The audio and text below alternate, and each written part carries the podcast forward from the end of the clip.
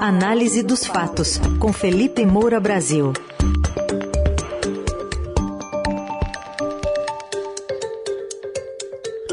Hoje, de olho na troca de comando no Ministério de Minas e Energia, trazendo toda a repercussão e também o que já disse o novo ministro sobre a privatização da Petrobras.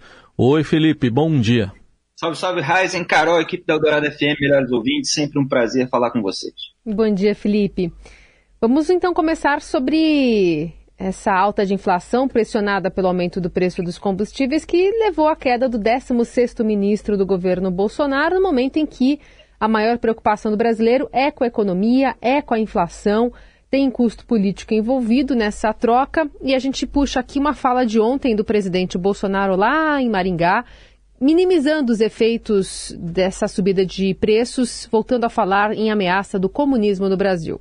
Também vivemos as consequências econômicas de uma guerra a 10 mil quilômetros daqui.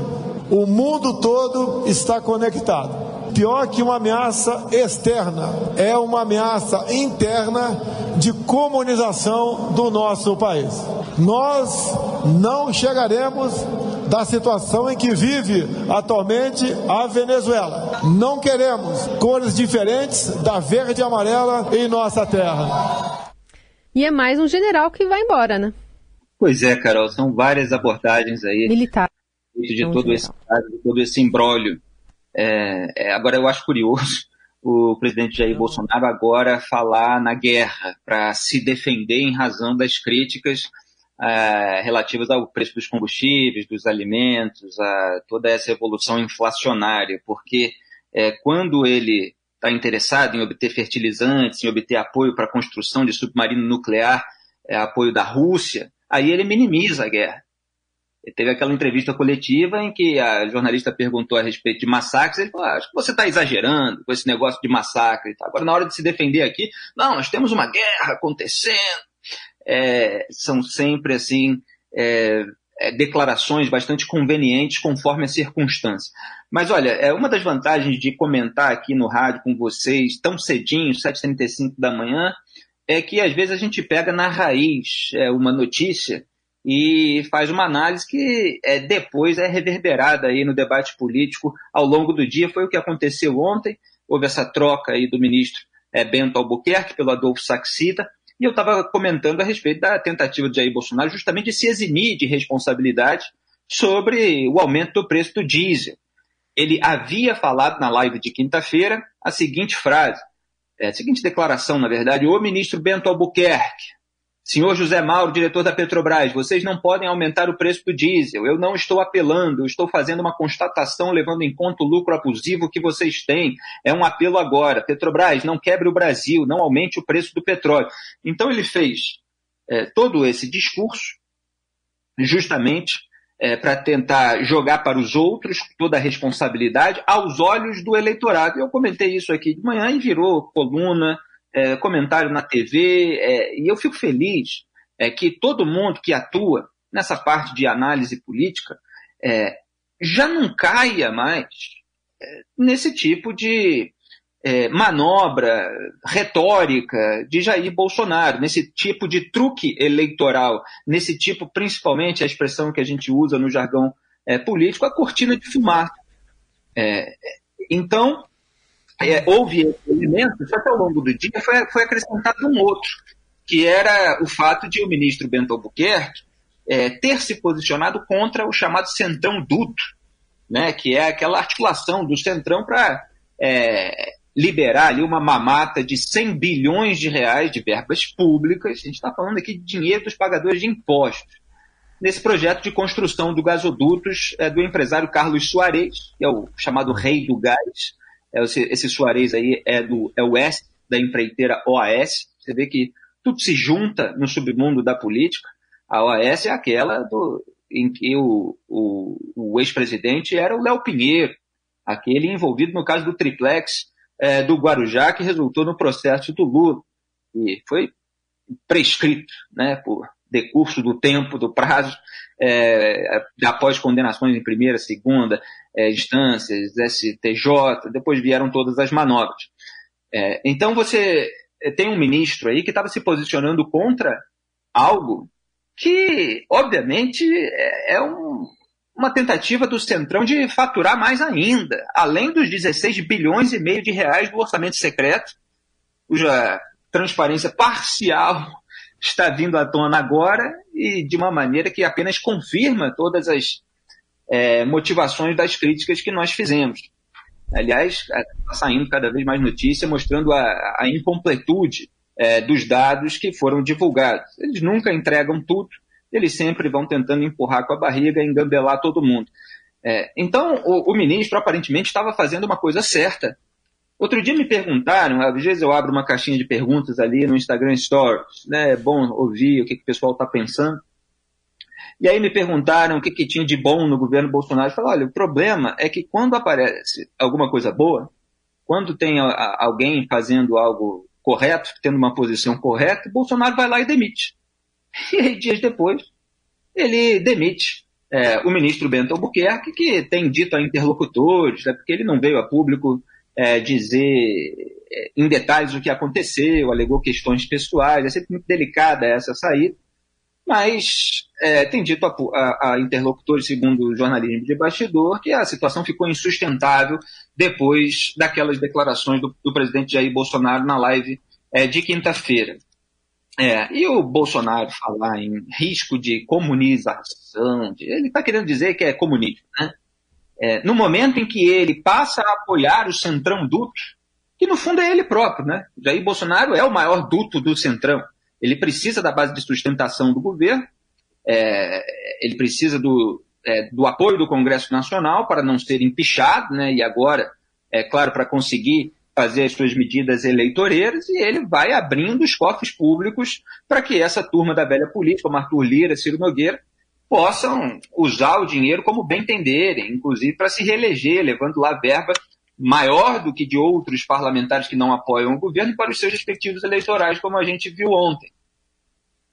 Então ele é, usa, ah, o Brasil não pode virar Venezuela, e volta a falar em toda aquela cartilha que é a emulação da cartilha do Partido Republicano e de uma certa ala também do Partido Republicano, que é para cobrir ainda mais de fumaça esse que é o problema apresentado aí na introdução perfeita, como sempre, da nossa Carol. O Brasil está vivendo é, um quadro que é até pior do que é, é, o preço dos combustíveis, dos alimentos, é o quadro que, tá sendo, que é chamado de tríplice coroa negativa. Né? É inflação, juros e desemprego de dois dígitos.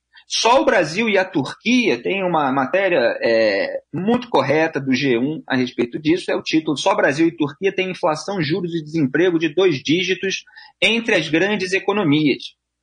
É, então, nos Estados Unidos, por exemplo, você tem renda para absorver a alta da inflação. Aliás, o presidente Jair Bolsonaro falou da picanha, que é, não, no Brasil está mais barata é, do que no Canadá. E, só que no Canadá o salário mínimo é muito maior, as pessoas recebem mais dinheiro, elas conseguem arcar é, com um aumento da inflação de uma maneira é, muito mais suave do que acontece aqui no Brasil, da mesma forma nos Estados Unidos, onde existe é, praticamente uma situação de pleno emprego.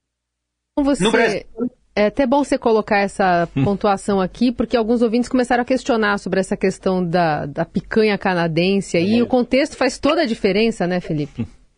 Não, faz toda a diferença, assim como a capacidade dos brasileiros de absorverem o aumento do, dos combustíveis. Sim. Se você está tendo agora uma ameaça de greve dos caminhoneiros, motivo pelo qual Jair Bolsonaro, que é, tem horror a perder esse segmento do eleitorado, está aí fazendo todo esse discurso, botando o nome aí dos outros é, para direcionar o ódio desse segmento para outras pessoas que não ele.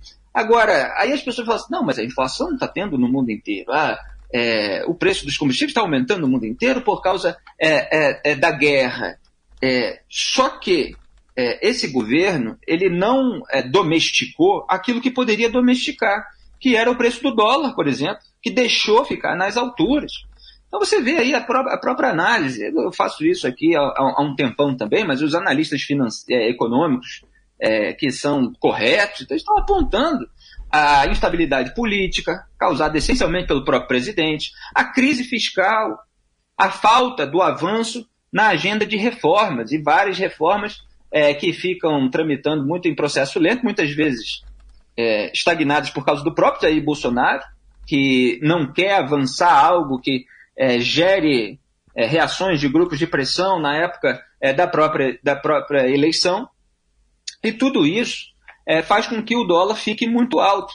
É, então, assim, o, o, o, presidente Jair Bolsonaro não fez o seu dever de casa, ele não fez as atitudes preventivas ao longo de três anos de mandato. E nisso, aliás, é, é parecido com o governo do PT, é por isso que é, é, é um cenário trágico que o Brasil fique é, entre duas lideranças populistas que, no fundo, no fundo, muitas vezes é, têm os mesmos mecanismos, porque não se preocupa é, com a situação do país em médio e longo prazo. E aí estoura uma crise, ele quer se eximir da responsabilidade. Então, por exemplo, você é, teve uma sorte do Lula muito grande de chegar ao poder num período de alta dos preços das commodities que elevava a arrecadação. Então, o que, que você faz no período de bonança? Você prepara o país para o eventual período de crise. Ele fez justamente o contrário. Ah, vamos gastar tudo e tal, aí todo mundo é, fica feliz, vai ganhando é, o seu dinheiro, o seu espaço, o seu cargo, vai aumentando o tamanho do Estado, posa lá daquele sujeito é, em cima do alicerce moral do cuidado, que tem é, cuidado é, com a população, mas, obviamente, vai deixando correr toda aquela corrupção que a gente viu ser desvendada durante o governo, quer dizer, é, parcerias com empresários bilionários corruptos, e aí chega uma crise é, internacional, cai o preço das commodities, diminui a arrecadação, é, as despesas que você aumentou, você não tem como dar conta, o Estado se torna insustentável. Aí vem dizer, ah, não, mas veja bem, é a crise internacional. Não, é a falta de prevenção contra o cenário de crise. E a gente está vivendo exatamente isso agora é de uma outra maneira, claro, cada período com as suas peculiaridades, é, mas por causa desse problema do imediatismo, do curto-prazismo, é, das conveniências de momento e eleitoreiras que são os motores das ações políticas é, no Brasil. É, é então, assim, toda a tentativa diversionista do Bolsonaro é, de culpar os outros, de se eximir de responsabilidade, mostra, no fundo, a sua incapacidade de gerir o, o Brasil nesse momento. E parece, é, de acordo aí com o cenário apontado nas pesquisas, que ele começou a parar de crescer, pelo menos. Né? Alguns dizem assim, não, ainda está crescendo um pouquinho, outros dizem parou, é, que o poder de compra, e é, principalmente das pessoas pobres, né, que elas são asfixiadas pela inflação, ele foi corroído, está sendo corroído. E agora, Bolsonaro? Muito bem, a inflação é que não parou de crescer e a gente é, vê também já as primeiras manifestações, Felipe, do novo ministro de Minas e Energia, o Adolfo Saxida. Ele não permitiu perguntas ontem, mas mandou um recado, disse que vai pedir uh, estudos para privatizar a Petrobras. Vamos ouvir um trechinho do que ele falou. Meu primeiro ato como ministro de Minas e Energia é solicitar ao ministro Paulo Guedes presidente do Conselho do PPI, que leve ao Conselho a inclusão da TPSA no PND, para avaliar as alternativas para sua desestatização. Ainda como parte do meu primeiro ato, solicito também o início dos estudos tendentes à proposição das alterações legislativas necessárias à desestatização da Petrobras. Tá, ele citou a Petrobras e a, e a estatal do pré-sal também, né, Felipe? Mas faltam o quê? Sete meses para acabar o governo? É, o governo é uma fábrica de fumaça, Raiz. Essa que é a realidade. É, ninguém caiu nesse papo furado. É, os analistas todos já é, estão bastante conscientes das táticas bolsonaristas para pautar o debate público, para cobertar os escândalos do governo, os problemas para os quais o governo não apresenta solução.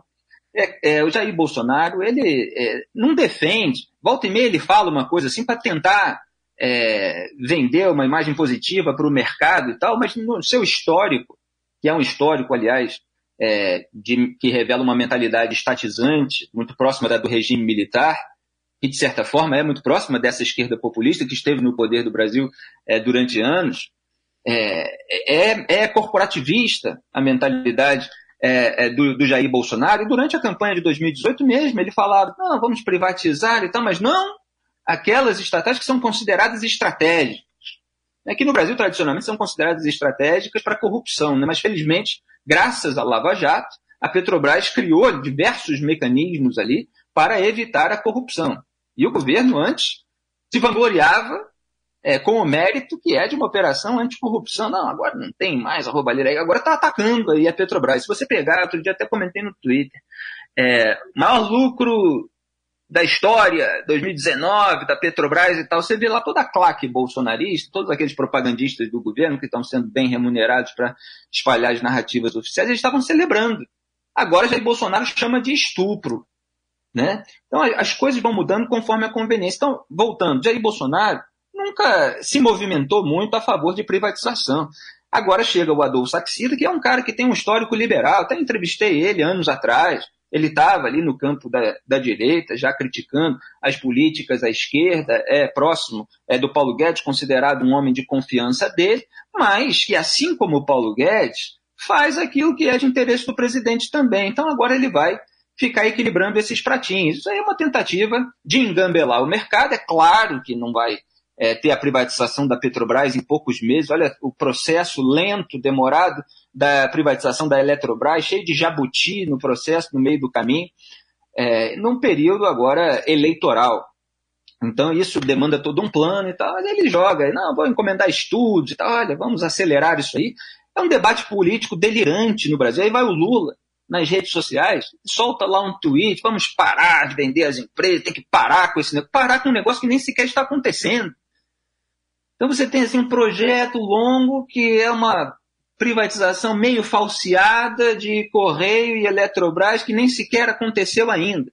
O governo Bolsonaro criou duas estatais aí durante é, esse período. É, tudo para você ter aí um certo antagonismo em cima de propaganda, porque a realidade não é essa. É, então é mais uma cortina de fumaça para encobrir aí todos esses outros problemas inflação, juros, desemprego e, claro, a população de baixa renda é a mais prejudicada. Tem gente até de alta renda que ganha mais, com juros altos, investimentos, etc. Agora, o pobre não consegue comprar os seus alimentos. E a gente está vendo aí o preço da cenoura, do tomate, a salada está salgada cada vez mais. Aí está o Felipe Moura Brasil hoje com essa análise é, de tudo que envolve essa mudança no Ministério de Minas e Energia. Deu até picanha canadense aqui. Obrigado e até amanhã. É só falta o salário canadense, né? Mas esse... era, era bom. Eu, esse comentário do presidente foi o fim da picanha, né, Felipe? Pode ter certeza que foi isso. Exatamente. Aqui no Tchau. Brasil o salário canadense é só dos militares, né? Os militares que têm boquinha aí no governo Bolsonaro. Até amanhã, um grande até abraço. Amanhã.